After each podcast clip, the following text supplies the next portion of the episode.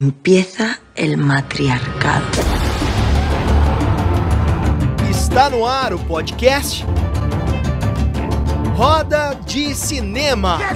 I am not in danger, Skylar. Why so serious? Eu estou grávida de Luiz Carlos Prestes. Foi isso? Não sei, só sei que foi assim. To poison and destroy my brother. Así Tadinho é o caralho, meu nome agora é Zé Pequeno, porra.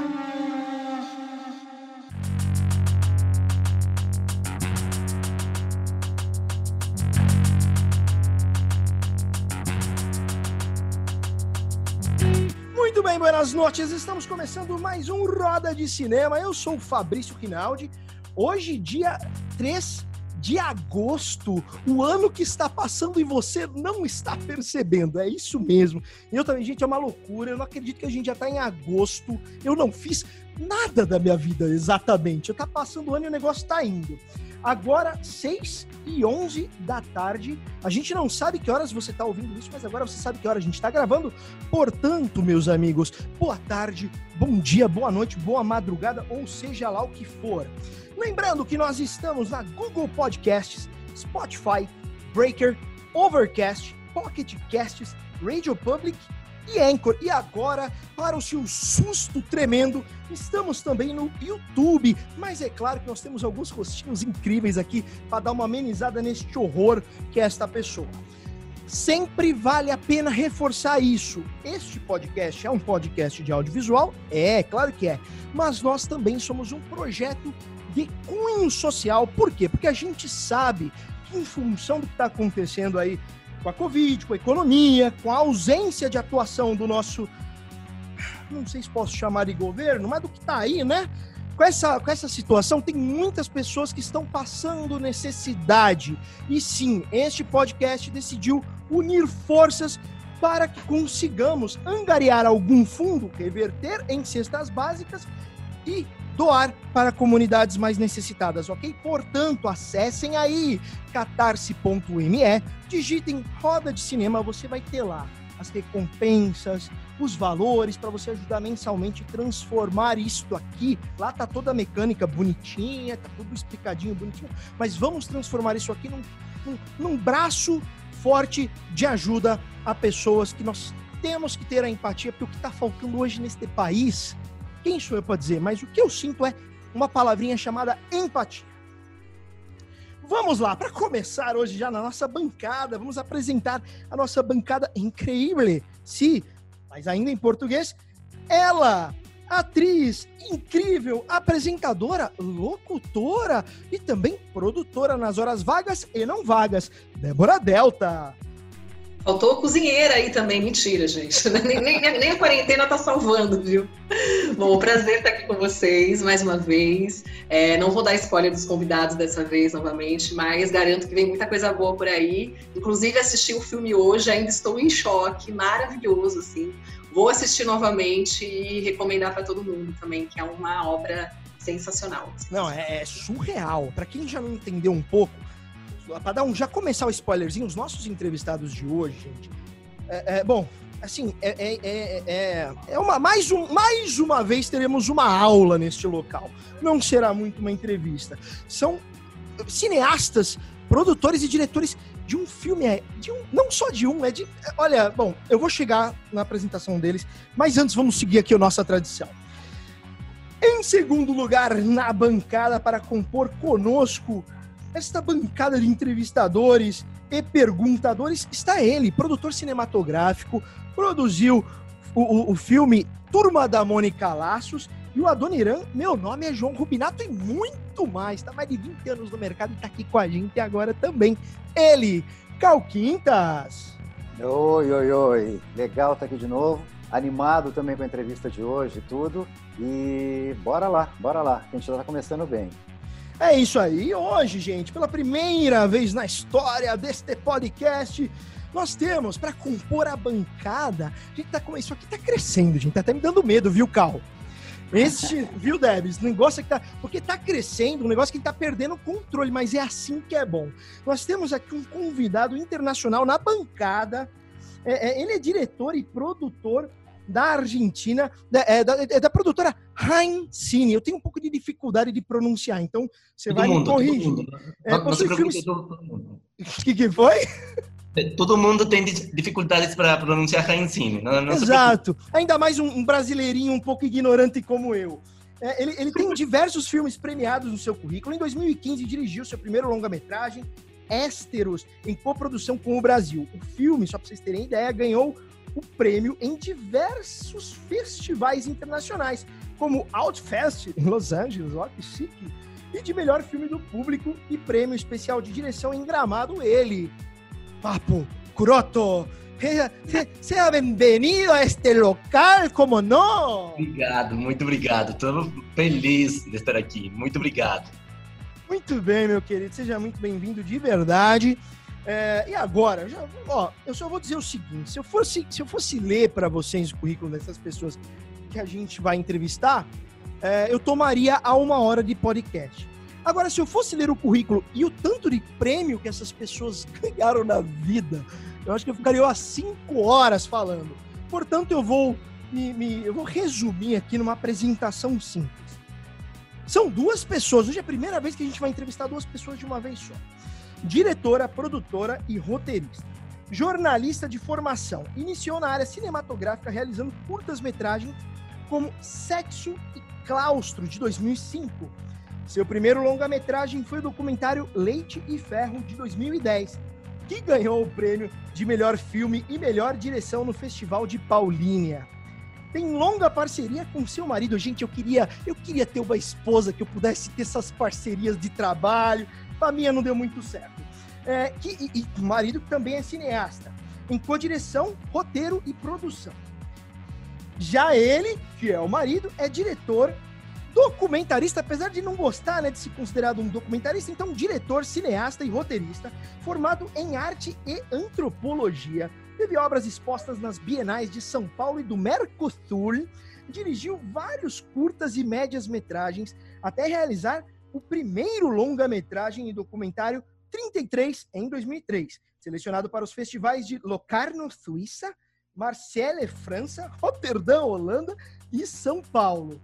Em 2008, lançou seu primeiro longa-metragem de ficção, filme Fobia, grande vencedor do Festival de Brasília do Cinema Brasileiro, onde ganhou os prêmios de melhor filme do júri oficial, melhor filme da crítica, melhor montagem, ator e direção de arte. O filme também foi exibido em festivais internacionais como Locarno, Havana e Roterdã. Logo depois, ele passou a investir em filmes híbridos. O que, que significa isso? É aquele filme que se divide entre ficção e documentário, junto com a sua esposa, que também está aqui. Como, por exemplo, um filme, Bicha Travesti, que, se, se não me engano, ganhou 18 prêmios. Gente, sem você vê, é um negócio que você fala, cara, como faz isso? Eu quero aprender. E por isso que eles estão aqui. Já eh, na nossa pós-produção teremos as palmas para eles. Cláudia, Priscila e Kiko Goifman. Buenas noches, querido. Uma boa companhia, mesmo que virtualmente. Aliás, hoje em dia, graças a Deus, virtualmente, né? Ainda bem que a gente não tem uma coisa, vamos fazer pessoalmente, a gente dá um jeitinho, né? Ainda bem que a gente tá pessoalmente. É ou não é? Pois é, jeitinho, acho que é tão triste, né? Pensar na ideia de jeitinho, como está tudo sendo resolvido. A gente já sabe disso no Brasil, mas é terrível imaginar que a gente tem um Ministério da Saúde que dá um jeitinho, Ministério da Educação que dá um jeitinho, e dando jeitinho, jeitinho, a gente sabe que não dá jeito nenhum. Não, cara, e de imaginar que a gente tá sem Ministério da Cultura. A gente tem um secretário da Cultura que. E eu tenho medo, viu? Ó, eu vou- só fazer esse parênteses, vocês fiquem à vontade para comentar o que vocês quiserem. Mas eu tenho medo que eu fico vendo pesquisa. Sei que tá, falta dois anos, tem muito, muita água para rolar. Mas, cara, esse cidadão tá em primeiro nas pesquisas, ganhando no segundo turno. O que, vocês acham disso? Eu acho terrível. Eu acho que, inclusive, se a gente for falar sobre isso, me, me assusta muito a gente não ter, de alguma forma, uma esquerda organizada, porque a gente tem que pensar que um cidadão que tem 30%, né, faltando dois anos para a eleição, esse cidadão iria para o segundo turno. 30% leva alguém ao segundo turno. Então, assim, o que me assusta é isso, sabe? Eu não, enfim, realmente não queria nem, nem falar sobre isso, mas a gente está um pouco frustrado com lideranças, sabe? Eu não sei se Ciro Gomes, Lula, todo mundo, enfim, Boulos, todo mundo tem que sentar na mesa, criar, criar ali alguma alternativa. Exato. A gente não ter que aguentar esse cidadão de novo em 2022 e assim que seja o menos pior, entendeu? Não será o ideal, não será o ideal. Mas a gente está conversando sobre, de um lado, a barbárie do outro, a civilização. E eu acho que a gente tem que apostar na civilização. Muito bem, cara. Eu nem ia nem comentar isso de política, mas quando eu tava assistindo o filme de vocês, eu vi lá no começo, né? Ancine, fundo setorial. Eles falam, cara, que loucura, né? Porque assim, Ancine tá, tá, tá quase que inoperante, o fundo setorial tá negativo se não me engano, é, enfim, quase que pela primeira vez na história, não sei se dizer pela, se pela primeira vez efetivamente, mas é inacreditável. Mas vamos, vamos à nossa pauta aqui já para começar a nossa conversa, para a gente falar de cinema efetivamente. Primeiro quero saber, é o que a, pergunta que eu sempre faço no começo de toda entrevista. O que, que vocês estão fazendo hoje em dia, efetivamente? Qual é o projeto que vocês estão se dedicando? Como foi o primeiro contato de vocês com o cinema no aspecto de ter mudado alguma coisa ou ter construído alguma coisa dentro de vocês para que vocês decidissem se dedicar a essa carreira.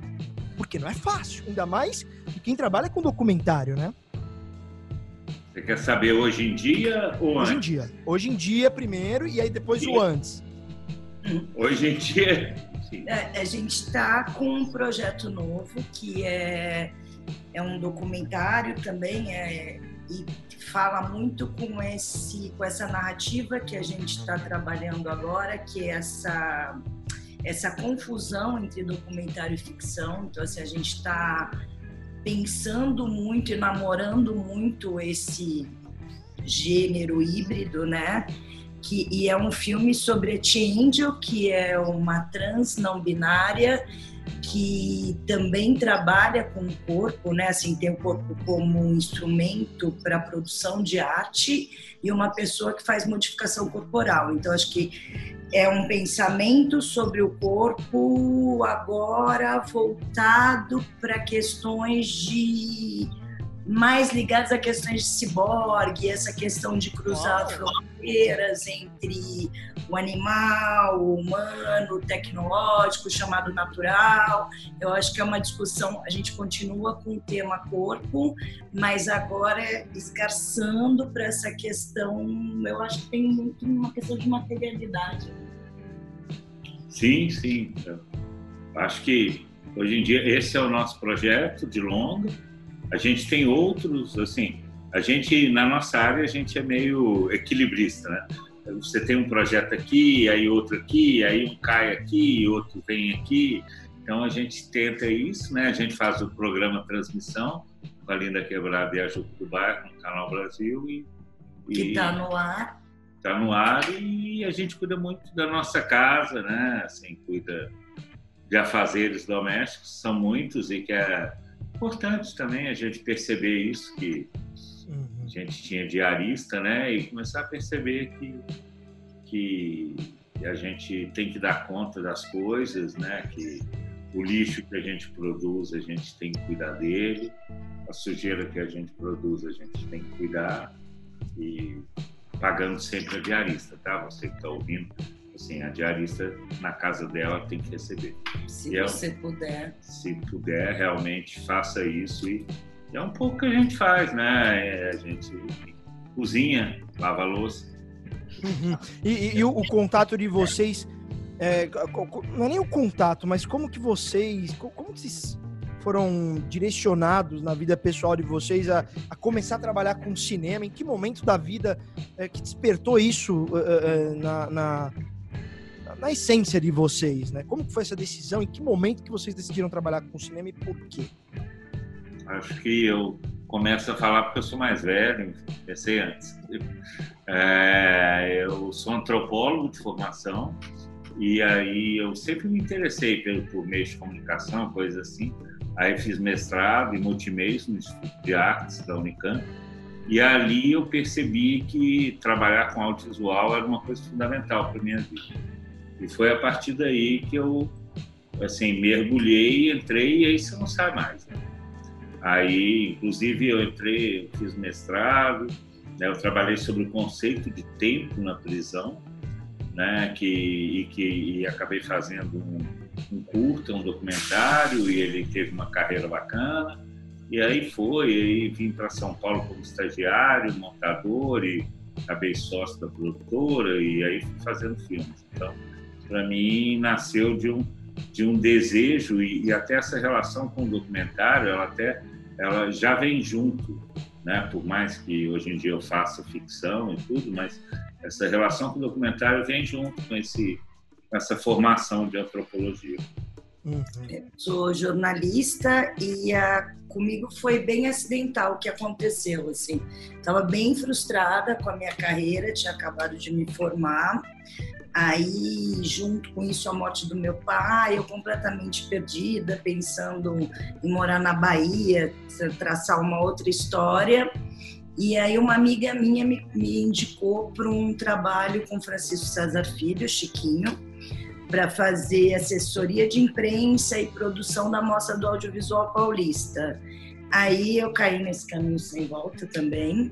Logo conheci o Kiko, logo a gente já se, se, se tornou grandes, grandes parceiros, virei roteirista, produtora de alguns filmes e depois comecei a dirigir, mas o cinema caiu, caiu, aconteceu na minha vida, ainda bem. A gente agradece também, viu? Graças, viva o destino. Cal Quintas, vai lá, meu querido, sua pergunta. Cara, eu já vou pegar uh, uma carona na, na, na, história de vida dos dois, na verdade. Tanto o Kiko como a, como a, a Cláudia não vêm de uma formação cinematográfica tal. E eu acho que isso uh, acaba trazendo à tona uma característica que a gente tem de que o cinema é uma ação coletiva e multidisciplinar, né? Acho interessante. A formação da Cláudia jornalismo, a formação do Kiko em antropologia, do Kiko em antropologia tal. Uh, Para vocês dois, esse tipo de multidisciplinaridade que o cinema traz, que o audiovisual traz tal, e a formação acadêmica que vocês tiveram, vamos chamar assim, em antropologia, em jornalismo e tal, reforçou essa opção que vocês têm por trabalhar com, com esse gênero de obra que vocês fazem, que não é nem ficção, não é nem documentário, é uma coisa híbrida, é uma obra mesmo, muito particular? Eu acho que cinema é uma arte coletiva. Então, assim, é, e, e, eu gosto muito desse espaço de coletividade, dessa troca que acontece em, em todas as etapas do filme. Eu, eu, eu já não consigo me pensar lá atrás como jornalista, assim, porque já faz tanto tempo e eu sou tão, eu acho que eu sou tão influenciada com, pelo cinema e o que me interessa a partir de que eu me descubro nessa área, sim, eu sou permeada por permeada por isso todo o tempo. Então acho que na verdade é, é entender e querer trabalhar esse essa ideia de explorar esse lugar híbrido, eu acho que vem muito da nossa própria da nossa própria trajetória dentro do cinema e muito também né, dessa questão permear, que, que, que é permeável de, de, do olhar que a gente está tendo para o cinema hoje. Né? Então, assim, um cinema que está me contaminando é um cinema que passa por aí. Acho que é. Sim, é. é e, e, na verdade, Cal, eu, eu não sei, eu penso assim, é, é meio que quase uma visão de mundo, sabe? Eu acho que assim, a gente passou pelos anos 90 de especialistas em tudo na vida, né? Então você tinha que ser especialista em determinada coisa e tal. E num certo momento, eu acho que a gente começa a repensar isso. Então, essa possibilidade híbrida, na verdade, eu acho que, é, que talvez seja tenha mais interessante da gente estar em, sabe, 2020, falando aqui sobre isso, no sentido em que, em que assim, em que a gente pode ampliar possibilidades em todas as áreas, em todas as áreas, né? Não, a gente está falando sobre isso, mas muitas vezes, sabe, eu, eu adoro, eu acompanho muito uma coisa de um matemático médico sobre a questão da Covid e tal, sabe? Eu gosto do que ele fala. E, e que, assim, eu acho que essa possibilidade de transcendência dessa especialidade é, é uma coisa muito bonita que a gente vive hoje. sabe? É uma potência, sabe? É, é uma coisa no qual, assim, a gente algumas vezes tem que parar e pensar assim, sabe? É... Mano Brown, é cantor ou é filósofo? Uhum. Boa, boa. Débora Delta, vamos Bora. lá. Olha, gente, confesso é, que eu fiquei impressionada com tantos de prêmios, né, que o Fabrício começou a falar, não mais do que merecidos, principalmente depois que assisti o filme aí de vocês, o Bicha Travesti, assisti hoje, está fresquinho aqui na cabeça, inclusive. Eu queria perguntar para vocês, a que vocês atribuem, né, esse tanto de prêmios que vocês ganharam aí, se tem uma fórmula secreta para fazer esses filmes tão premiados, né? E que, que segredo é esse, enfim, para esses falar para os jovens cineastas, as pessoas que estão começando aí nessa área? Acho que no, no caso do Bicha tem um, a questão do tema, assim. Eu acho que teve, faz muito tempo que eu trabalho com, com questões ligadas à sexualidade de gênero. E lá atrás, em 2005, eu ainda acreditava que eu fazia, fazia filmes para um segmento e que seria exibido dentro de segmentos específicos. Eu acho que hoje a gente falar de gênero, a gente falar de pessoas trans, pessoas não binárias, é uma é uma questão social. Eu acho que hoje é um assunto para todo mundo. Eu acho que o Bicha, ele foi lançado, assim, tem tem um paradoxo também, né? Se ao mesmo tempo que a gente lida e precisamos discutir esse lugar, né? E eu acho que as pessoas estão mais abertas para isso. O Bicha foi lançado no ano passado, um ano extremamente difícil no Brasil, um ano que a gente começou a perder direitos, em, em, em, que a gente começou a ser cerceado, em começa a ter começa a ter uma sombra de censura. Então o bicho ele ele cai aqui no Brasil e entra em cartaz no ano passado num momento muito inquietante, para mim num momento muito importante também. Mas eu acho que, que a questão do bicha, de, desse sucesso, é que de, de, premiação, eu acho que tem uma questão de uma linguagem que eu gosto muito, que é onde a gente está experimentando, mas eu acho que essa, esse tema, sabe? Eu acho que existe uma provocação que quando a gente olha para esses corpos e começa a entender esses corpos, a gente cada vez entende essa essa mentira que a gente comprou, essa ficção desses corpos naturais, sabe? Que mulher de verdade eu sou, que história é essa? Então, acho que ali, esses corpos, eles falam muito mais dos nossos, eles falam muito dos nossos também, sobre essa ficção comprada, essa ficção que é realizada todo dia. É, é, eu, enfim, não, pegar sua pergunta de prêmios, mas para falar sobre uma outra coisa. Até na, aqui na introdução, né, a gente foi apontado como casal e tal, não sei o quê. Existe um lado nosso que também a gente não está interessado é, em falar e a gente brinca com isso, mas assim a gente trabalha com questões LGBT tem muito muito tempo, sabe? Então assim é, e, e que as pessoas pensam, ah, sabe? Somos, somos bissexuais, não somos, que tipo de relação a gente tem, sabe? E a Cláudia, por um lado, está experimentando algumas coisas que não chegam a uma questão de transição, e que eu acho que é isso que a gente tem que viver, na verdade. Sabe, assim, são novos corpos, novas possibilidades. É claro, a gente está junto há 20 anos. É é óbvio que se a gente fosse um casal formatadinho, e tal, não sei o que, pronto, tal, não sei o que, provavelmente isso é horrível, entendeu? Talvez funcionasse, talvez não. Enfim, talvez fosse até melhor. Talvez fosse melhor, talvez não. Mas assim, mas é, mas, mas assim, mas isso é uma coisa, são coisas que e, e, que eu não acredito nessa ideia de formatar e assim e eu tenho mil dicas para quem quer fazer um filme e zero dicas para quem quer ganhar um prêmio sabe? Isso não, não, não existe, assim, não existe. Não faça um filme pensando em um festival. Não faça um filme pensando que você vai ganhar prêmio. Acho que tem que ter essa identificação com a temática, como vocês mesmos disseram, né? Importantíssimo isso. E o que você quer falar mesmo, né? Acredito como cineasta, a gente tem um filme que também teve em Berlim, em 2011, Olhe para mim de novo, com um homem trans. O filme da Cláudia, com uma ex-freira lésbica mexicana, teve em Berlim em 2005, sabe? E a gente, assim, a gente não chegou agora. Ao mesmo tempo que a Cláudia fala da importância do tema, que é fundamental, existe uma questão que é assim: a gente não chegou agora nisso. A gente não chegou a gente não pegou a novidade e tal, não sei o quê, e resolveu fazer um filme LGBT, não é isso? Sabe? Inclusive, a gente continua trabalhando com a Linda Quebrada, com a Jupe do Bairro. Então, assim, a gente já trabalhou, a gente fez Transando com Laerte, quatro temporadas no Canal Brasil. Então, assim, são questões que, que nos interessam e, e que ninguém faça filme para ganhar prêmio que não vai ganhar.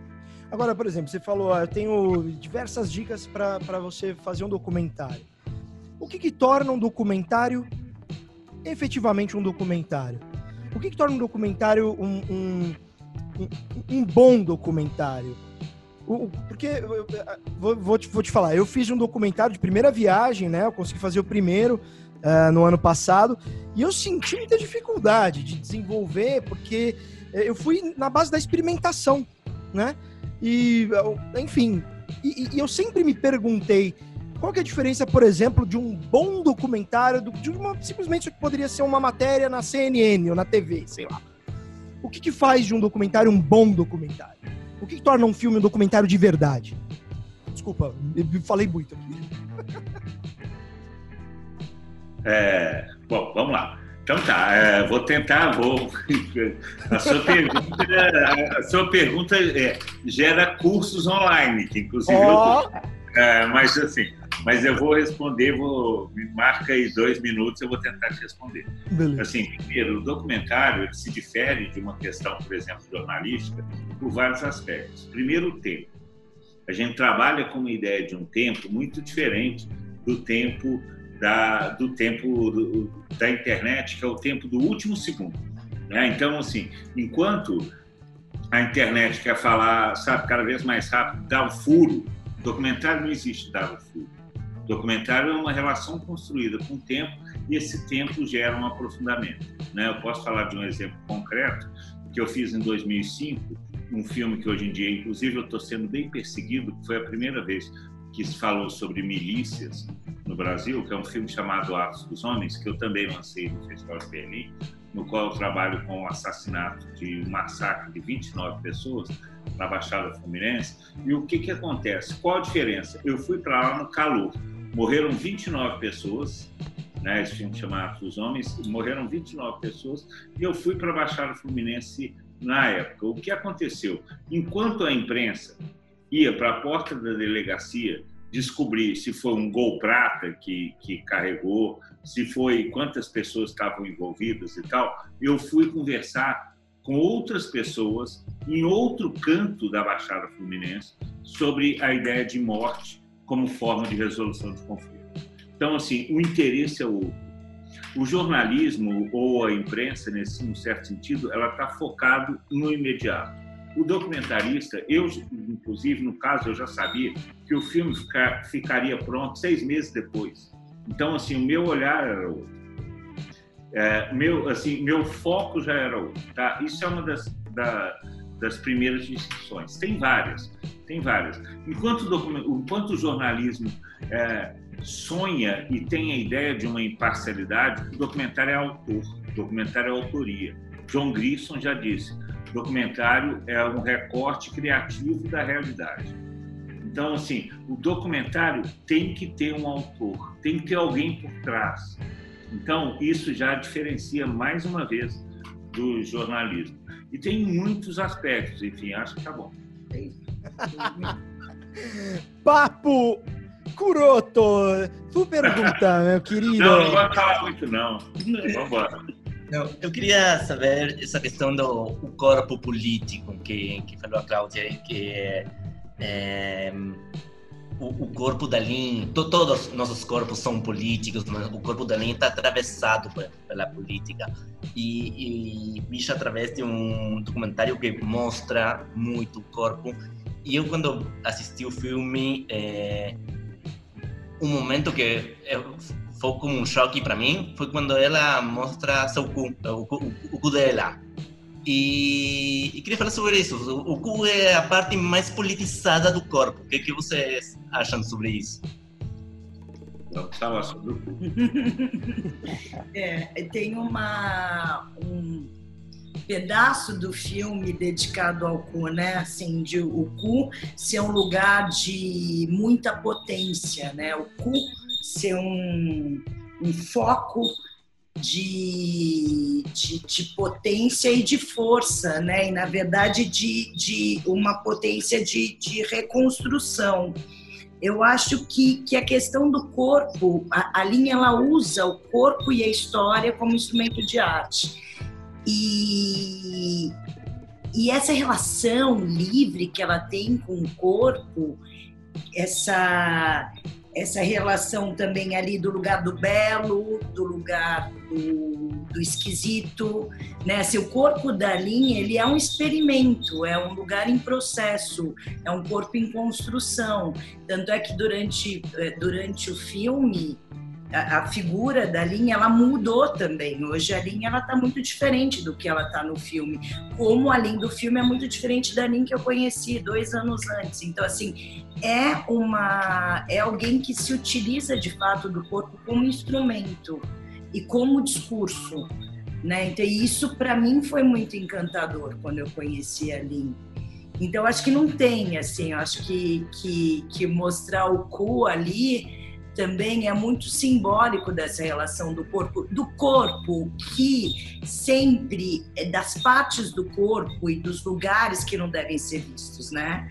Então assim a gente está colocando ali um corpo que é um corpo que ele rompe com o pacto cis heteronormativo. Então, assim, é um corpo ali já a gente já está falando de um corpo dissidente, de um corpo que desobedeceu as regras, né? Então, assim, mostrar esse corpo é uma das, é, eu acho que é um dos lugares que a gente vai extrapolar. E falar do cu, que é um lugar que, que é um problema se falar de, dessa parte do, do corpo, né? Que é um lugar cheio de tabus, eu acho que é mais um lugar, é mais um lugar que, que, que Lin resolve colocar a boca, colocar o que for e, e extrapolar esses limites. Ah, não, e e sobre isso, é, eu, eu acho que assim, o, o, filme envolve vários momentos, né? Questões de corpo, né? Ali toma um banho com a mãe, né? Existe uma questão de nudez que é assumida e que é colocada e que assim e a questão do cu para mim é extremamente política política total sabe assim eu espero que todos vocês tenham feito cocô hoje né então tenham usado o cu de vocês para fazer um cocô e ninguém fala sobre isso. Independentemente de você usar o cu como lugar de prazer ou não, mas você usa, o cu está ali, né, no nosso corpo e tal. E aí, assim, por que não tratar disso? Sabe, vamos, nós vamos continuar mantendo esses tabus, esses velhos tabus, sabe? Nós estamos em 2020 e a gente usa o nosso cu todos os dias, a não ser que estejamos com prisão de ventre mas normalmente usamos nossos cursos. Por que não vamos falar disso? Sim, e, e, e é, pegando esse gancho, é, quero aproveitar para perguntar se teve algum conteúdo que vocês é nítido ali, né? Que vocês buscam falar de temas que são tabus, de temas que a sociedade não gosta muito de trazer à tona. Mas teve algum conteúdo, alguma cena ou alguma situação que vocês acharam melhor não colocar por considerar muito forte? Não. Não, por considerar muito forte, não. Eu Ou teve, por outro teve, motivo? Teve, não, teve um por outro motivo, sim. Que foi uma questão de uma crítica que a Aline fazia sobre o uso de hormônios por travestis e que a gente achou melhor tirar porque é a maior por, por sugestão da própria Aline, porque a maior parte das travestis usam hormônio. Então, assim, ao falar desse novo corpo, que não precisa ter hormônio, que é um novo corpo de uma travesti que não precisa é, tirar os pelos, que não precisa é, se hormonizar, é, num certo momento, a Aline falou: é um corpo que não precisa pôr peito, não precisa isso. E aí a própria Aline chegou para a gente e falou: vamos tirar isso, porque a maior parte das manas tem silicone. Hum. E isso poderia ser ofensivo. Então, o que eu sinto, assim, de um ponto de vista de conteúdo, eu acho que foi a única coisa. No mais, a gente vai deixando, né? Palavrão, a porrada, é tudo. Né? Quanto tempo duraram as gravações e quanto de material bruto vocês chegaram a, a gravar? Bom, sou eu, né? Não, é que eu sei mais. Não, é, a gente filma pouco. A Cláudia gosta de filmar muito, eu gosto de filmar pouquíssimo. É, então, assim, a gente, a gente filmou muito pouco. Muito pouco é o quê? É. Muito pouco. O que, que é muito pouco? Filmou num tempo extenso. Poucas diárias, assim. A gente filmou num tempo extenso, que a gente não gosta de fazer diárias sequenciais. Mas 15 diárias. Só? Não, fora, fora, fora, fora, fora shows. shows. Tá? É. Shows é diferente. Shows, shows são diferentes. Que a gente fez um aqui, outro ali e tal. Mas de cotidiano, de filme, o que é muito pouco. 15 diárias são muito pouco. Muito pouco. A gente filma pouco e diárias de alguma forma longas, tá? Mas pode E a ideia do tempo estendido também era para a gente entender esse material feito. Então, o tempo inteiro, esse filme ele foi pensado também durante o processo e mudado algumas coisas durante o processo. Isso é super importante até nessa questão, porque quando a gente pensa em, em produção, por exemplo, para TV, por exemplo, o programa que a gente faz, transmissão e tal, a gente filma num período concentrado, equipe pequena também, então não sei o quê, mas a gente trabalha num período concentrado. Agora, no documentário, a gente gosta assim, a gente filma um dia, aí filma dois dias depois filma outro, aí a gente para uma semana e fica vendo e pensando. O material que a gente filma afeta a nossa próxima filmagem. Não, não, a gente prefere não filmar assim no início, sei lá, no início da, trabalhava filmando, sei lá, o Atos dos Homens que eu citei, que eu estava em viagem também e tal. Eu fiquei um mês, voltei para São Paulo porque eu estava sendo perseguido pela polícia, voltei e filmei mais 15 dias. Mas aí tudo direto. Mas eu tive que voltar também, menos para pensar, mas mais por medo. É, mas assim, o que é interessantíssimo que eu acho é quando você tem essa possibilidade, que é diferente da televisão, porque na televisão isso não existe, uhum. mas essa possibilidade de você filmar um pouco, parar, aí você filma um pouco mais, aí para, aí você filma um pouco mais. Oh, eu já ia passar pro Cal, mas é que eu preciso fazer essa pergunta porque tem a ver. Então, o roteiro, porque é, isso, isso é algo que é muito falado, né? Que o, o roteiro do documentário, ele é, ele é efetivamente elaborado na montagem. Que você tem a ideia, você tem a estrutura, você vai filmando, vai mudando. Então, o processo de roteiro de vocês, ele foi sendo construído à medida que, que o filme, que vocês foram fazendo as captações. Mas já tinha a, a, o, o, produto final, ou seja, o que a gente tá, o que a gente assistiu, foi muito diferente do que quando vocês sentaram a primeira vez e pensaram o filme? Foi, foi diferente, sim. Mas eu acho que o Bicha, em particular, a gente já tinha algumas algumas marcações pensadas, porque como ele é um filme que também tem tem muitas tem cenas ficcionais, então a gente já tinha um, mais ou menos alguns guias de para nossa filmagem, mas eu acho que o documentário ele se resolve e o roteiro se concretiza mesmo quando o material já já está sendo ali juntado, picotado. Eu acho que é ali que, que formata. Mas eu acho que foi o primeiro filme que a gente saiu com uma, um roteiro anterior mais robusto, né? A gente tinha um roteiro com várias coisas no início e tal, ideias. Mas também trabalhar com a Lin, que ela mesmo participa do roteiro, é, ela sugeria coisas, ela derrubava coisas, a gente conversava o tempo todo. Então, assim, o roteiro do, do filme, é, assim, você não, você não vai começar um filme, pode, claro, né? mestres fazem isso, começar um filme sem nada e tal. Mas no nosso caso, a gente começa o filme com uma ideia robusta. A Cláudia conhece bastante do tema, enfim, é um tema que interessa a Cláudia há anos. Então, é, e aí você chega e vai mudando, vai mudando no meio do caminho. Surge um personagem.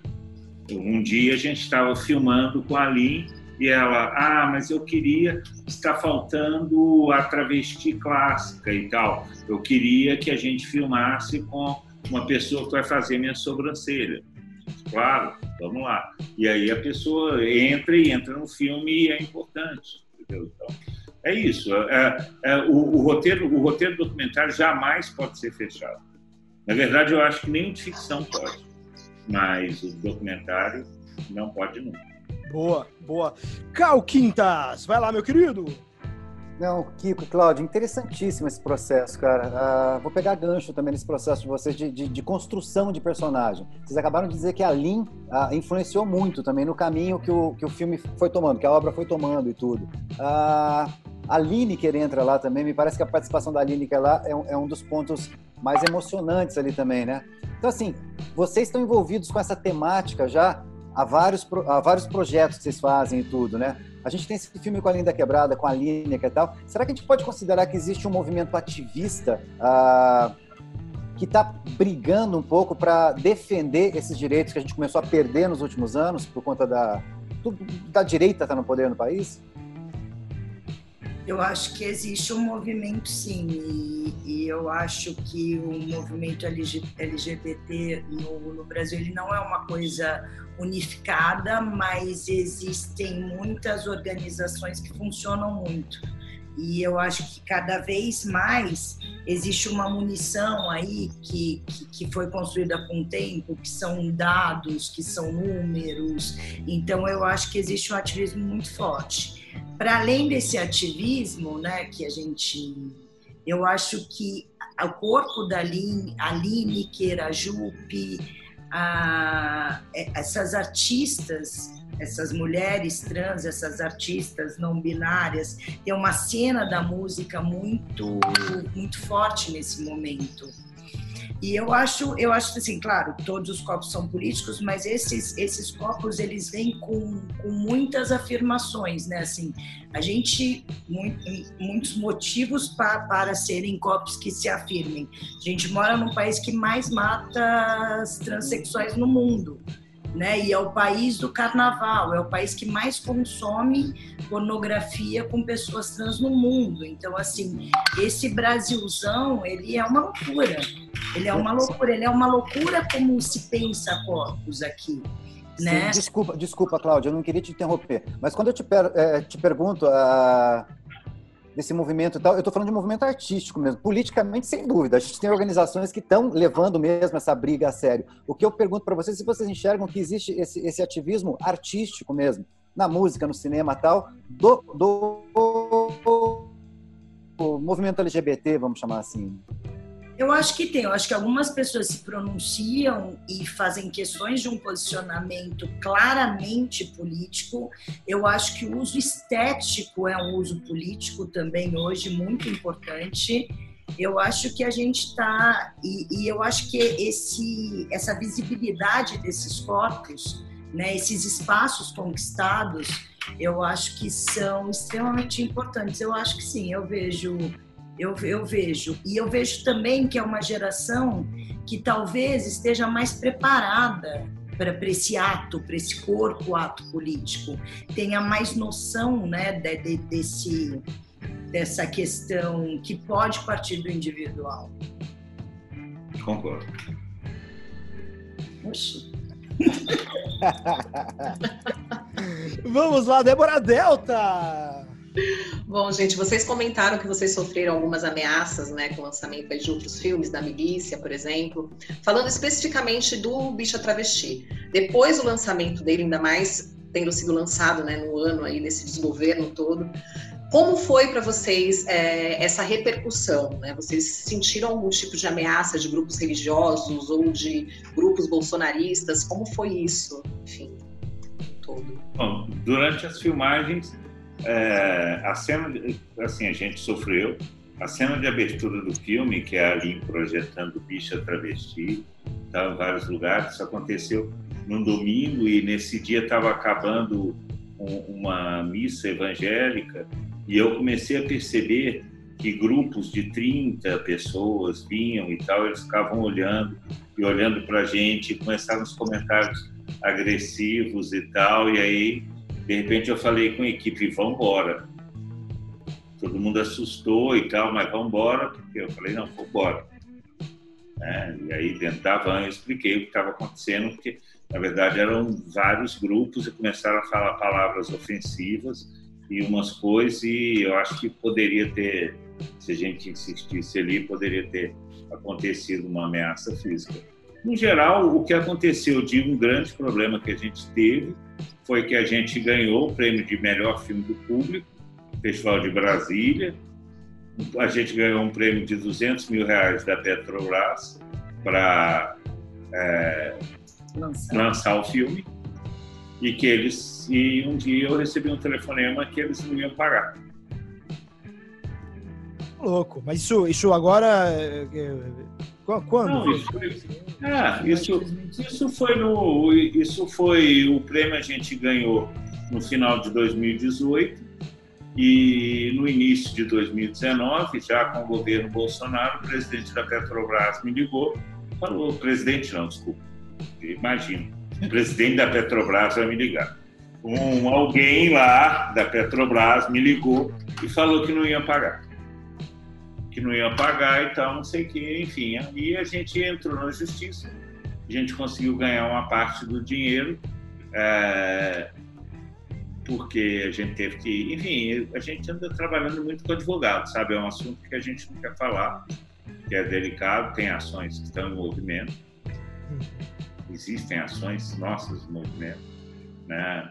Um, um, projeto, por exemplo, de série da Cláudia foi cancelado em live pelo Bolsonaro, que ele falou esse projeto por aqui vai para o saco, né? É, os termos eu só estou falando porque são termos que o presidente usa, mas aí a gente conseguiu chegar a um acordo no qual a gente conseguiu ganhar uma parte do dinheiro desde que a gente não citasse que o bicho travesti teve apoio pra, da Petrobras para o lançamento, mas teve.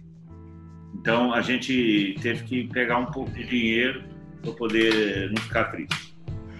É triste, enfim, isso aconteceu, não, não teve nenhum tipo, assim, eu acho que a gente, felizmente, não teve nenhum tipo de, de sessão em lugar nenhum no qual tivesse algum tipo de transfobia. Acho que isso não aconteceu. Acho que o próprio título ele afastou, ele afastou muito também as pessoas que, que, que, não, que, que não querem estar próximo a esse tema. Então, acho que Bicha Travesti é um, é um título muito claro, assim. Uhum. E, e, por um lado, foi muito bom, porque eu acho que a gente, a gente conseguiu lançar de uma forma bacana, por um preço muito bacana, então as sessões realmente estavam cheias de corpos, bichas, travestis, gays, lésbicas, assim.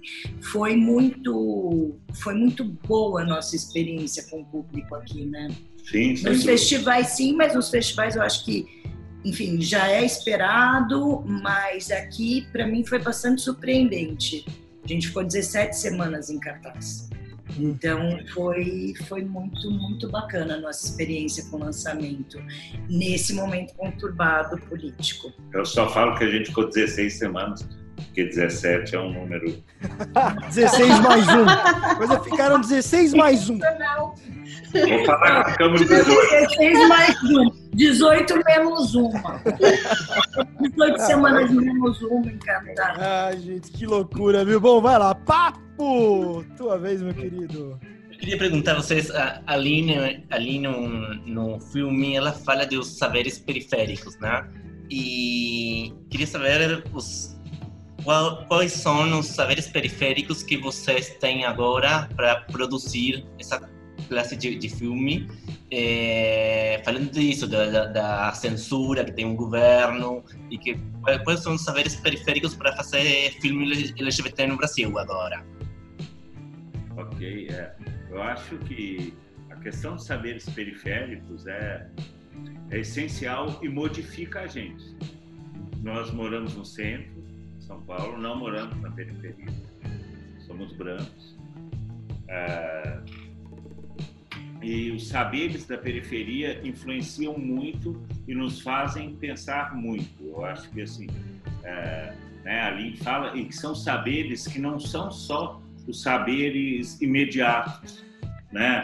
Ah, como a pessoa se resolve e tal. Não, mas é uma criação de moda, é uma criação de música, né? Quando a gente fala em saberes periféricos no Brasil, a gente tem que lembrar de Chico Science na década de 90, em que já trazia os saberes periféricos da música ali do mangue e de, de Pernambuco para gente e que a gente e que, e que a gente sabe que é um lugar incrível para se pensar para fazer documentário e que sempre tem que ter uma relação de troca. A Cláudia falou sobre o nosso próximo filme, que é Anjo Suspenso, com uma pessoa trans não binária e que é uma professora que é, prefere ser chamada no feminino, é, que é uma professora de periferia, na, pre, na periferia de Osasco, enfim, em Osasco, em São Paulo, e uma pessoa que foi formada em História, que estudou História na USP e que voltou para dar aula na mesma escola em que sofreu bullying quando era adolescente. É uma pessoa adepta da modificação radical do corpo, então tem chifres, tem o rosto todo tatuado, faz suspensão pelas costas e tal, não sei o quê, e ao mesmo tempo, talvez seja uma das pessoas mais doces que eu já conheci na minha vida e que lida na periferia ali, sai, vai dar aula para alunos e os alunos perguntam: Oi, tudo bem? Aí ela fala: O que, que vocês querem saber de mim? Ah, você tem a língua bifurcada? Ah, fazer tatuagem dói? Esse piercing dói? Ai, você é bicha? Ai, não sei o quê. E a conversa trava assim, e ela trava essa conversa que abre as portas para os alunos e que os alunos vêm com as suas e se modificam. Então, assim, a periferia é um lugar efervescente de conhecimento para a gente pensar no centro. Acho que talvez para a gente da América Latina isso seja, né, de alguma coisa, alguma coisa interessante, né? Os saberes que, saberes que da Argentina, do Brasil ou, ou, de todo o hemisfério sul são importantes para o grande saber europeu norte-americano. Sim. Agora o, o Assim como, como o Kiko pontuou aqui no começo da, da entrevista, esse não é o primeiro filme de vocês sobre o tema, isso já vem lá desde 2009, filme da Cláudia, depois 2012, é, é um filme que inclusive vocês fizeram em parceria, né? É, em que momento que vocês decidiram e por que é, decidiram estudar é, é, o mundo trans. Qual foi esse momento e por que vocês decidiram? Pô, vamos falar disso. E como que vocês acharam a Linda Quebrada? Como que foi esse... E assim, pô, vamos fazer um... Isso precisa de um filme, a história dessa pessoa. Não é a história, né? Mas o momento dela, enfim. É, meu primeiro curta é sobre uma ex-freira lésbica, assim, esse universo de sexualidade e gênero é um lugar que, que me interessa, assim para além da questão profissional, tem a questão de entendimento também a, a, nesse período todo do que que é esse meu corpo, do que que é que são essas minhas descobertas também de potências sexuais, assim. Tem uma questão muito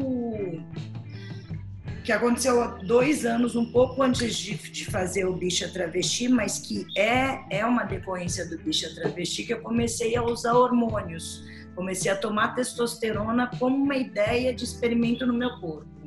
E aí foi ótimo, até agora, já faz dois anos. Então, assim, não é um corpo que está em transição, mas é o corpo que começa ali, como filme Borrar Fronteiras, e se entender dentro de uma outra ordem, né? Assim, é, eu, claro, eu, eu tem, tem muitas transformações, tanto físicas como enfim, como modos de, de, ver o mundo.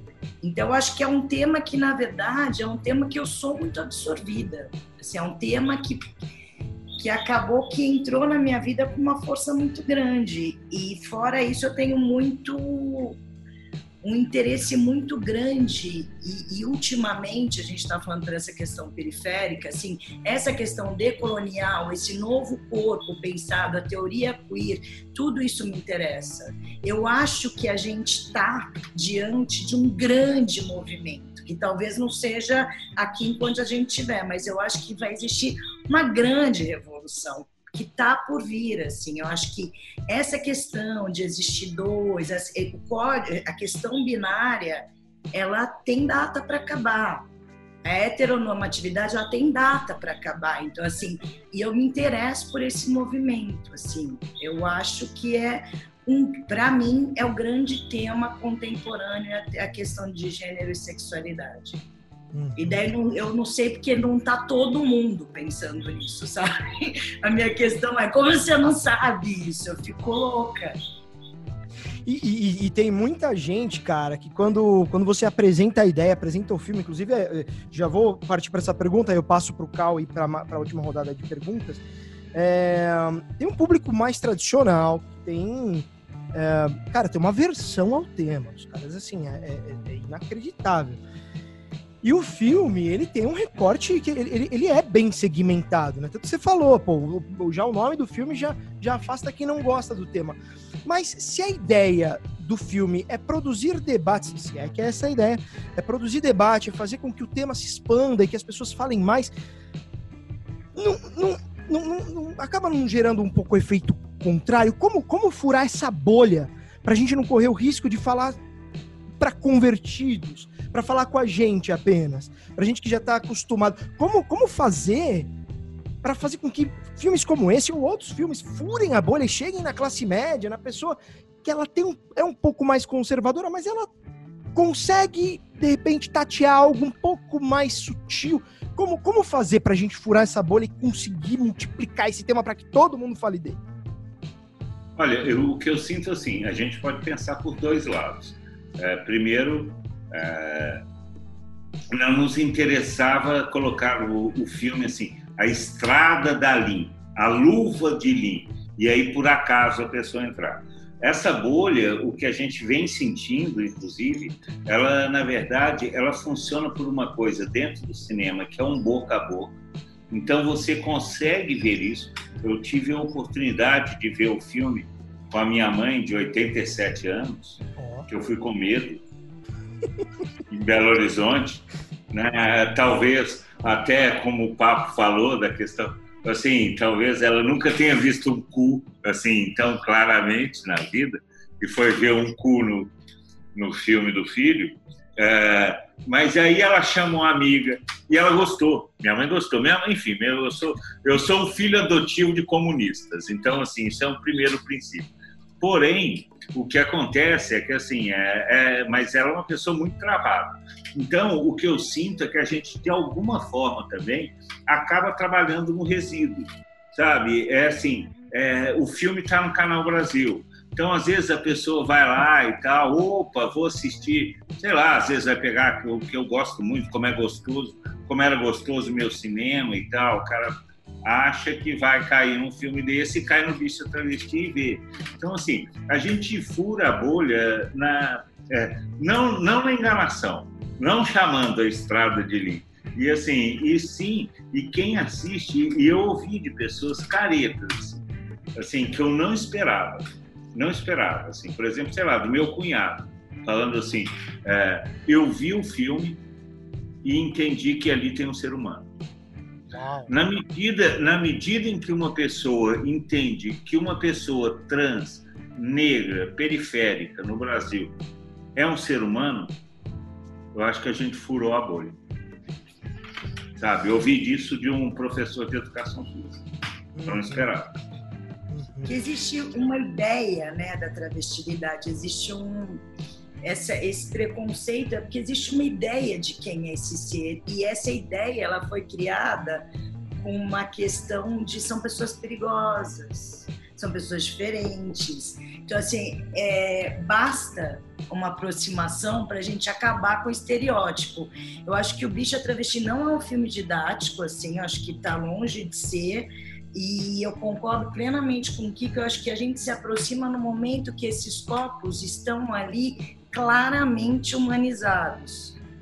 E isso, é, e isso é uma questão muito, muito séria. Assim, isso foi uma questão que me atravessa pela linha e pela JUP.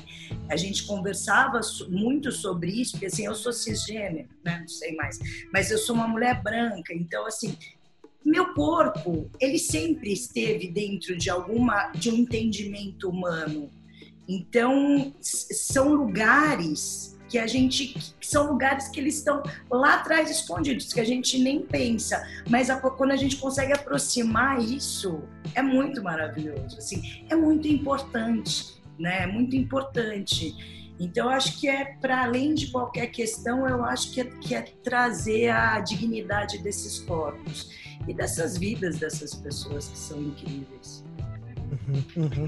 Vamos à última rodada de perguntas. Calquintas, comece.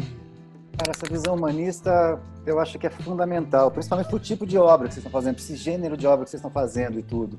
Ah, o, o, o, filme rodou vários festivais e tal. Vocês sentem que tem algum país específico no mundo, alguma região específica do mundo, onde esse tipo de resistência à, à coisa binária já está sendo quebrada? Ou está todo mundo atrasado que nem a gente? Oh, não, vou, vou falar Ai, tá tudo atrasado. Fala, fala da Colômbia. Isso tudo tão atrasado. Não, não, ó, ó, assim, primeiro assim, o filme foi lançado no Festival de Berlim, né? Então, é, e, que, e que é um festival gigantesco e que é um festival, né, no tempo ainda presencial, né, 2018, e que, e, e que na verdade ele não é um filme só na Alemanha, né? Porque o Festival de Berlim ele acontece em gente do mundo inteiro e tal, não sei o que. Então, só que, assim, foram, foram cinco sessões entupidas de gente, uhum. tudo esgotado e tal, não sei o que. Assim, a Lin respeitada de uma forma incrível. Assim, existia lá um, um, um lugar no meio, no, na, na praça, como chama aquela marca que fazia o cabelo? Não sei se a L'Oréal, a L'Oréal fazia maquiagem e o cabelo. Então a Cláudia e, e a Lin iam num lugar antes e tal, não sei o quê. Assim, a Cláudia de pé, um respeito gigante e tal, não sei o quê. Então, assim, Berlim é uma cidade aberta. Berlim é uma cidade que já teve um prefeito assumidamente gay. Então, assim, é, é um lugar que, que tem essa, essa possibilidade. Porém,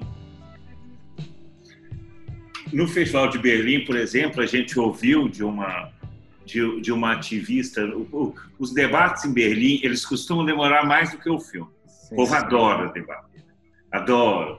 O filme para o filme tem uma hora e meia, o debate tem duas horas. Mas aí é, eu, eu, me lembro de uma das sessões em que uma, uma, ativista do leste europeu, se eu não me engano, da Polônia, que é um país que, que, que extremamente fechado, né? É, que inclusive está se relacionando com esse governo brasileiro, Polônia, sim, sim. Hungria, enfim, são, são países é, governados pela direita, é, que é, ela chegou e falou: mas é um absurdo vocês tratarem de um tema sério como esse com humor.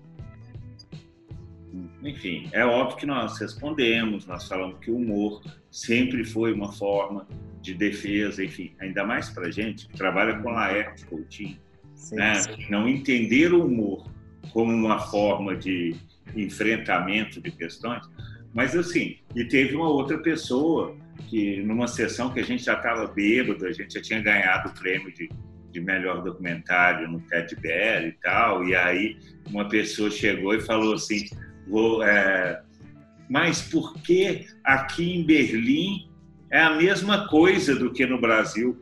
Na época, o governo Temer estava censurando exposição, estava censurando teatro, e a pessoa fala que em Berlim era igual. Falei, para, para tudo.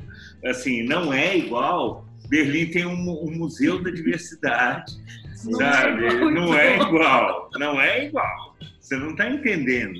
Aqui aqui está tendo exposição fechada no Brasil e você falar que é igual, mas assim, mas aí Cláudia tem uma experiência boa também. Porque daí quando, gente, quando eu voltei de, de Berlim, eu fui para Cartagena e aí foi Berlim foi maravilhoso, mas daí passar o bicho travesti num país latino, aí já é outra coisa, porque a questão da travesti é uma questão latina. Então, na, na, em Berlim, as pessoas, claro, entenderam perfeitamente o filme.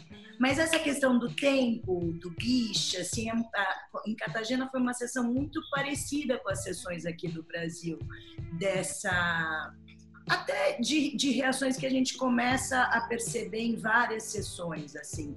E foi muito, para mim, foi um choque e uma coisa maravilhosa descobrir esse elo da latinidade, sabe? Como o filme gritava isso. Então, para mim, foi muito marcante o Festival de Cartagena.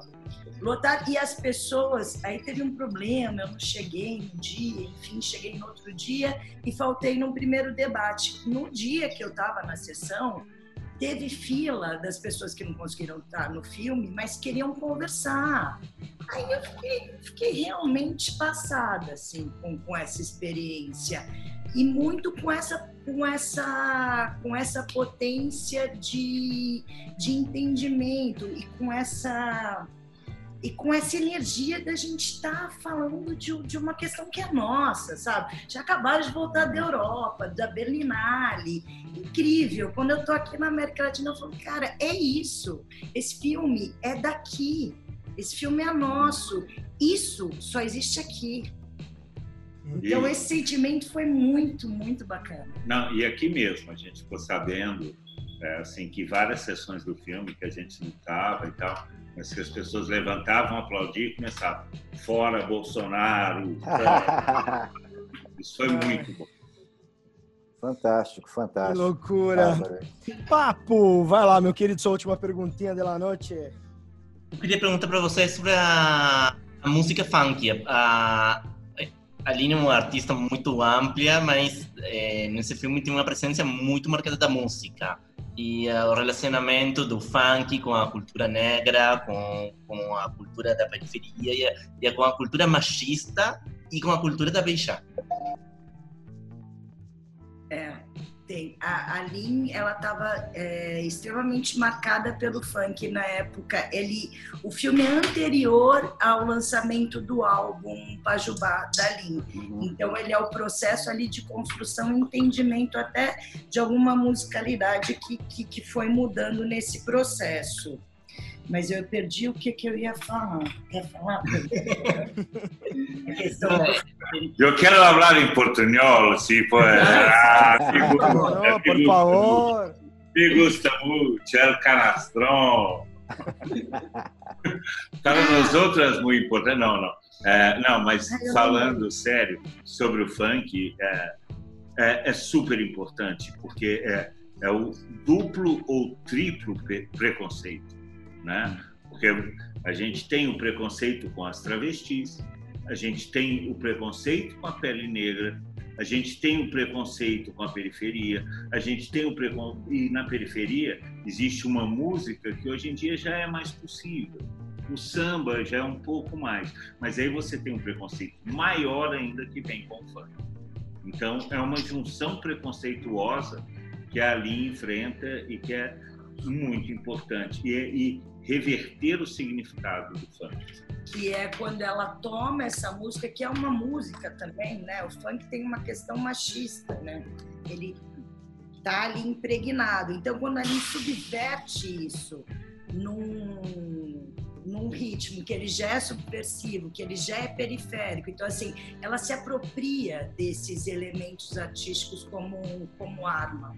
E aí essa arma é contra o machismo, essa, essa arma é, é contra esse sistema né, heteronormativo, cisnormativo. E eu acho que, que assim, que eu vejo de mais potente no, no, no, filme é justamente esse discurso, que é um discurso contra o machismo e é um discurso transfeminista, que eu acho que é um lugar extremamente importante da gente se pensar o que, que é essa mulher, o que, de quem que a gente está falando, como a gente está falando. Então, assim, eu acho que essas, essas, essas duas pegadas do filme eu sou eu gosto muito assim são muito preciosas para mim esse discurso da Lin ele é muito precioso para mim E tem, tem uma coisa só, Papo, que, que eu acho que é importante, que é esse sentido que vem do trabalho da Lin, que é ressignificar. Então, a palavra bicha não era uma palavra bem vista. A palavra travesti não era uma palavra bem vista. O funk também não. Então, é você pegar esse lugar do preconceito e criar um novo significado. Porque eu acho que tem uma das fortalezas que eu, que eu mais gosto do filme, que eu acho que não é um filme de periferia. Um filme de periferia da periferia. É como a, além da periferia, porque você tem toda a comunidade LGBT, mas muitas vezes as travestis estão por fora disso. Do, do, do gay de, de, ginásio, dos intelectuais, e é um filme muito forte nisso. Eu, eu, meus parabéns, eu adorei. Obrigada. Muito bueno, muito bueno. Débora, cita, por favor, tu última pergunta. Em português mesmo. é, gente, eu queria. Bom, a Aline não está aqui para responder, né? Talvez essa pergunta fosse até mais direcionada para ela, mas vocês tiveram essa, provavelmente essa conversa com ela depois do filme pronto, filme exibido. Como foi essa sensação dela se ver representada ali também, né? Não só a comunidade LGBT, mas se ela deu algum retorno para vocês em relação a isso, né? De ver se é, pelo menos uma parte, esse recorte da história dela sendo representada ainda mais em uma é, sociedade que não dá esse espaço, né, dessa representatividade. Eu posso adiantar que ela gosta, porque assim, a linha ela é roteirista do filme, então ela participou de, ativamente, criativamente, desde o começo. Então a Lin viu pelo menos cinco, cinco cortes do Bicha Travesti. E esse, esse filme final é um filme que a equipe, ou pelo menos eu, Kiko e Lin, estamos felizes e de acordo com, enfim, com, com essa obra. O que eu acho muito bacana que, que a Lin ela tem esse discurso desde, desde que a gente lançou esse filme em Berlim, que é um filme para além do corpo dela, é um filme sobre corpos. E aí eu acho que eu também comecei a entender assim, pelo olhar dela, né? A gente está falando de corpos, de corpos que foram invisibilizados e, tem, e que, que o sistema e as pessoas tentam inviabilizar de todas as formas. Então, assim, são corpos que, assim, para sair de casa e chegar a um lugar, são corpos que, que podem morrer, né? São corpos que estão permeados por violências simbólicas e físicas o tempo inteiro. Então, acho, eu gosto muito de, de, dessa, dessa perspectiva que a Lin tem do filme, que é um filme sobre possibilidades de corpos e existência desses corpos. E não, pegando carona aqui, só para terminar, de alguma forma, é, o filme ele, é, ele foi um filme extremamente importante para a gente, de um ponto de vista profissional, e um filme muito importante para a também sabe? Eu acho que nesse ponto a gente conseguiu juntar essas coisas, né? A Lin está fazendo agora teve que parar, obviamente, pela questão do Covid, mas turnês fora, tá? Vários shows, Berlim, em Paris, em vários lugares da Europa e tal, que é muito bacana também para ela, enfim. E para a gente, juntos a gente tem um projeto, né? Que que a gente segue fazendo na televisão porque tem no filme Bicha Travesti, tem uma construção que é ficcional de uma rádio, hum. no qual a Lin recebe e a Lin fala e tal, e que a gente pôde materializar essa rádio aqui. Né? Em Berlim nos perguntavam, essa rádio existe, esse programa de rádio existe e tal. Aí quando a gente chegou no Brasil, a gente falou, bom, Agora vamos fazer, né? E o pessoal está pedindo. E aí o canal Brasil, canal Brasil parceiro, e a gente faz com a Lin, com a Jut, que é o programa chamado Transmissão, né? Que é uma transmissão. e, que, e que é muito gostoso, assim, né? E que é exatamente isso, sabe? É quando, quando né, assim, é, a gente teria duas mulheres trans, negras, num programa de entrevista, elas comandando e tal. Então, assim, E para a gente foi incrível também, sabe? Não, não é, não é, não estou falando aqui que foi bom para elas, mas a experiência do Miss Travesti nunca a gente ganhou, te corrigindo, foram muito mais de 20 prêmios. Você falou que a gente ganhou Uhum. de foi, foram bem mais de 20. É, mas é, Eu li até onde tinha 20, então não, mas é melhor assim, ainda, né? Mas profissionalmente para a gente foi incrível também, é incrível, está sendo incrível. Né? E, a, e tem a Jupe, né, gente? A Jupe do bairro é, é um deleite, assim, é, uma, é um acontecimento essa, essa pessoa, assim. E tá com ela também, assim, a Jupe, ela traz uma, uma leveza pro filme, ela quebra protocolo, é um humor, assim, a Jupe é um grande presente também de vida, né? Sim, veio ali, mas veio o Jupe do bairro também, assim. E, e, assim, e, e são pessoas que a gente tem para a vida, sabe? É, e o filme ele tem uma coisa muito simples. Aqui atrás da gente, vocês estão vendo no grafite, isso aqui é o piano que a Ah, Lin, filme. que a Lin toca no, Ah, e tal. O piano está aqui. É um piano em casa, é produções lá em casa também, sabe? É uma coisa de também, sabe? E, e, e que e a linha Ju, são pessoas que estão muito próximas, a gente é amigo, visita casa e tal, visita quando podia. Sim. É, não sei se é possível vocês conseguirem eleger, mas qual seria o melhor momento do filme para cada um de vocês? Eu tenho sempre os, os lugares que eu choro no filme. É, são sempre os mesmos. Assim, eu acho que o banho da Lin com a mãe, eu acho que é o lugar mais sensível. E o que você já falou, que, que, que esse banho, na verdade, foi a Lin que propôs. A gente jamais falaria, e aí, Lin, bora tomar um banho com sua mãe? A Lin tinha essa ideia, e eu acho que essa ideia dessa construção é muito linda. Então, foi uma cena proposta pela Lin, eu acho emblemática, eu acho muito delicada. Mas a que eu mais gosto é a Lin cantando areia, sereia do asfalto, tomando banho. Assim, é- eu sempre choro. Não sei se eu mais gosto ou se eu só choro. Mas é um lugar ali que, que é marcado.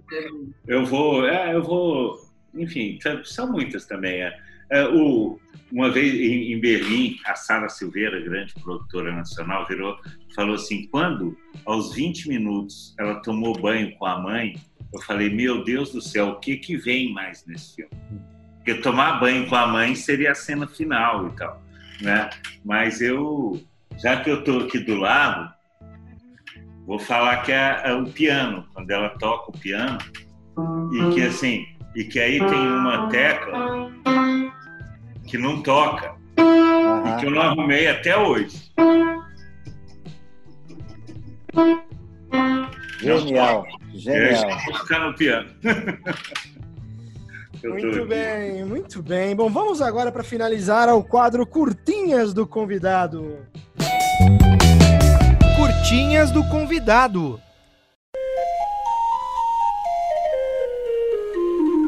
Muito bem, o quadro Curtinhas do Convidado é muito simples. Eu faço uma pergunta, vocês respondem com uma palavra ou o mais próximo disso. Estão preparados?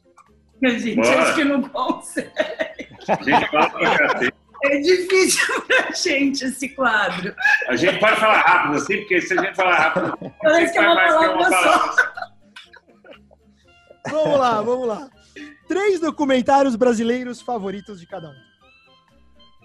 Três. Jogo de cena. Jogo de cena, Santiago, Cabra marcado. Da Cláudia também? Esses três?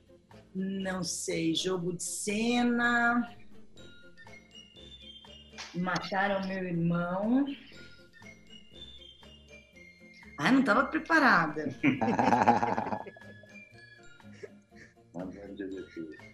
É um Não, tô quadro pensando. desafiador, é desafiador. o quadro. Não tem problema, a gente edita. Se precisar do tempo, não tem problema. Fica em paz. Ficando chato, né?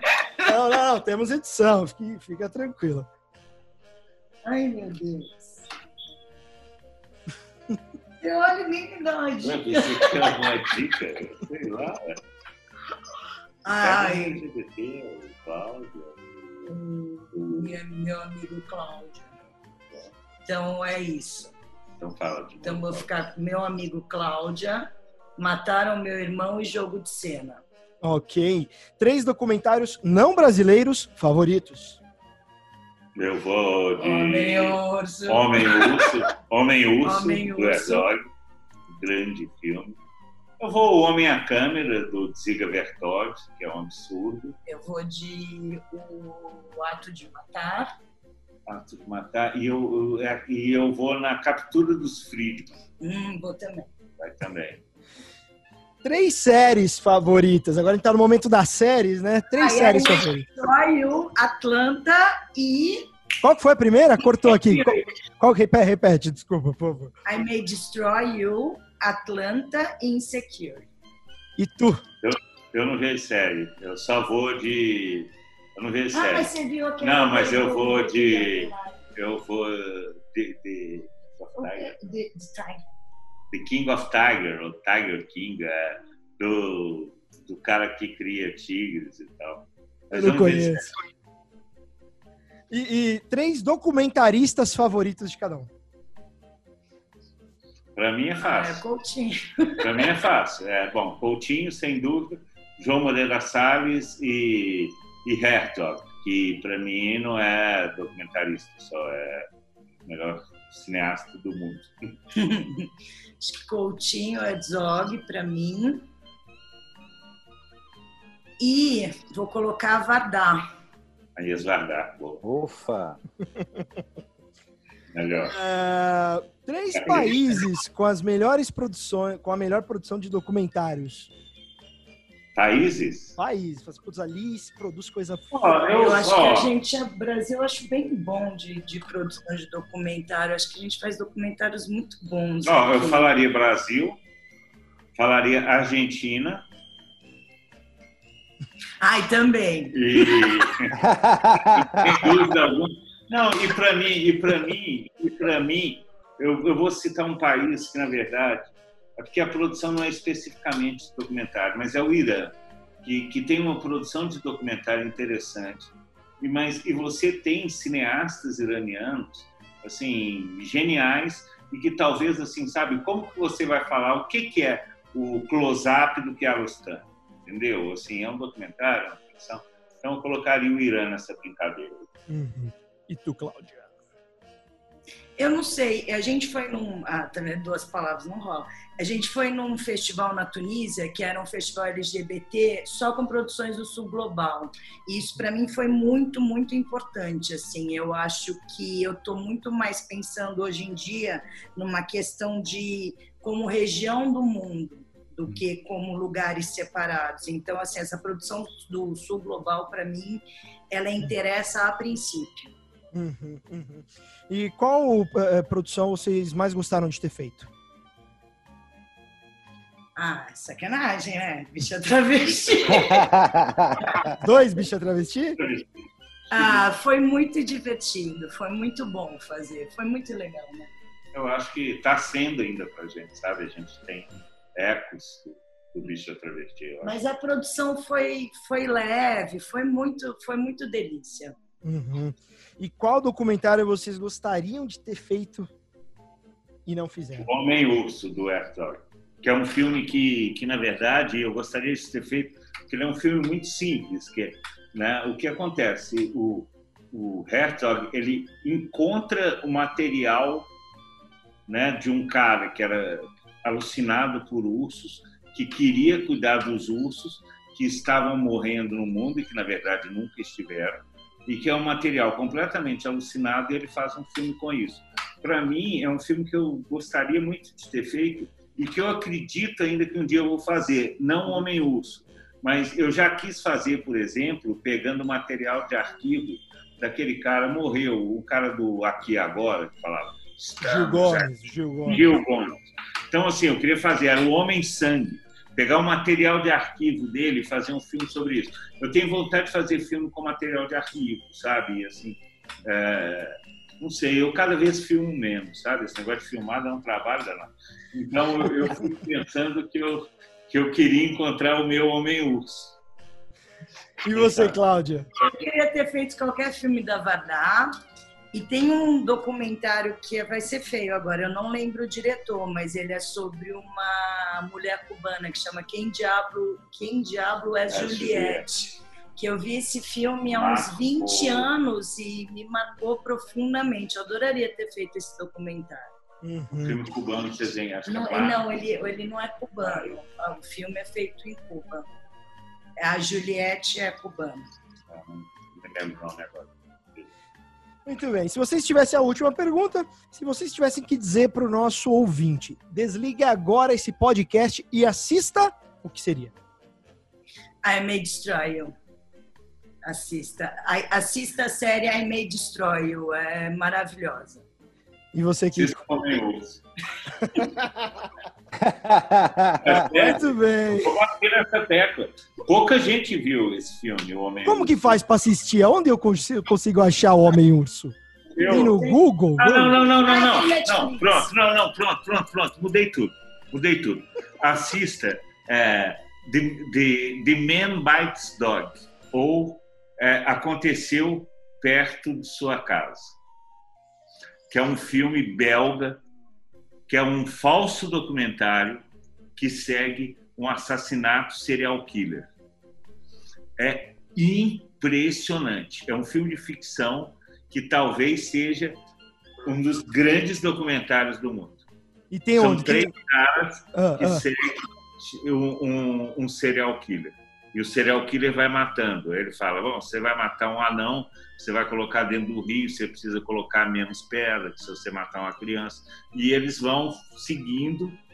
Esse cara chama Man Bites Dog, ou Aconteceu Perto da Sua Casa, é um filme belga. Tá no YouTube. Tá fácil de ver. E tá legendadinho. Tá... Legendadinho em português. E é punk. Assim, é. Assista, principalmente se for à noite. Eita, nós.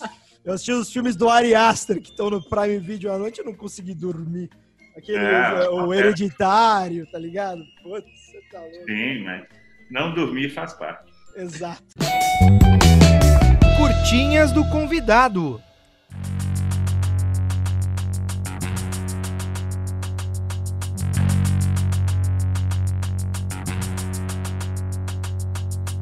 Bom, gente, é... este foi o nosso Roda de Cinema. Eu gostaria dos comentários finais dos nossos convidados, Kiko e Cláudia. Comentários finais? Comentários finais, uma despedida do nosso ouvinte. É, quero agradecer esse papo bom, assim, foi muito prazeroso estar aqui. Eu sempre fico muito tensa, mas foi, foi bem gostoso participar dessa conversa, dessa roda de conversa. Achei uma delícia também, enfim. Façam mais papos assim. Não façam segunda-feira, porque a gente só fica tomando água. Se fosse a gente tomava. Assim. Nosso produtor está nos ouvindo hoje aqui. Tá vendo? É, Segunda-feira vai só na água, né? Senão Vamos deixar a sugestão para sexta-feira, mas enfim. É isso aí. Bom, é. E quinta pro... em diante já dá. É, não precisa ser sexta, né? Porque sexta a galera já tá curtindo mais pesado, né? É, vou pedir para os nossos integrantes da bancada se despedirem bem rapidamente, que a gente está com o tempo bem estourado. Vai lá, um, 30 segundinhos para cada um. Cal, começa contigo. Cara, não vou precisar nem de 30, cara. Depois desse papo todo com o Kiko, com a Cláudia aqui. Obrigado, Kika. Obrigado, Cláudia. Foi ótimo conversar com vocês aqui. Delícia mesmo. Que bom que vocês dois estão guardadinhos aí. Espero que passe logo essa pandemônia que a gente está vivendo para a gente poder voltar a se encontrar em festival e tomar alguma coisa que não seja água, né? É isso. Abração para vocês. Papo, por favor. Só agradecer vocês. Eu adorei seu, seu filme e vocês ficam convidados para vir para a Argentina quando você quiser. É, eu posso cozinhar para você, a gente pode beber vinho e a gente espera que vocês. A gente vai. A gente vai. assim que o brasileiro puder sair do Brasil, porque... Ai, meu Deus. Débora Delta. Gente, eu quero agradecer, assim, ainda mais. Eu, eu acabei de assistir ver o filme, de, de, ver o filme, então tá tudo muito fresco aqui. E quero deixar um filme para vocês aí que estão nos ouvindo, né? Desliga esse podcast e assista Bicho Travesti, por favor. Boa, Débora, boa. boa.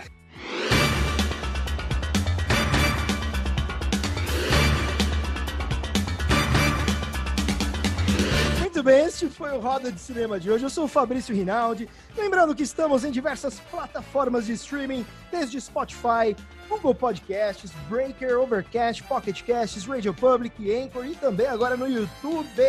É isso aí. Sigam a gente no Instagram. Nossa, aliás, Kiko e Cláudia, qual é o Instagram de vocês? Pô, olha que delicadeza esse apresentador. Qual que é o Instagram de vocês? Deixem as redes de vocês pro pessoal seguir do, do filme. É Cláudia e Sila.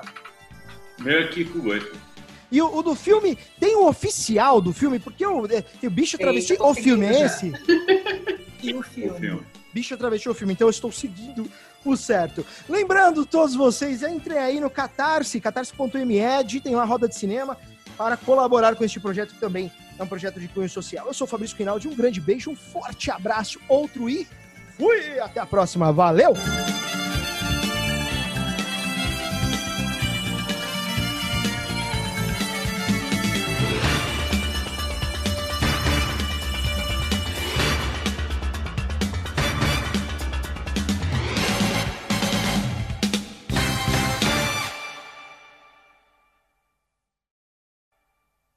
This is Sparta!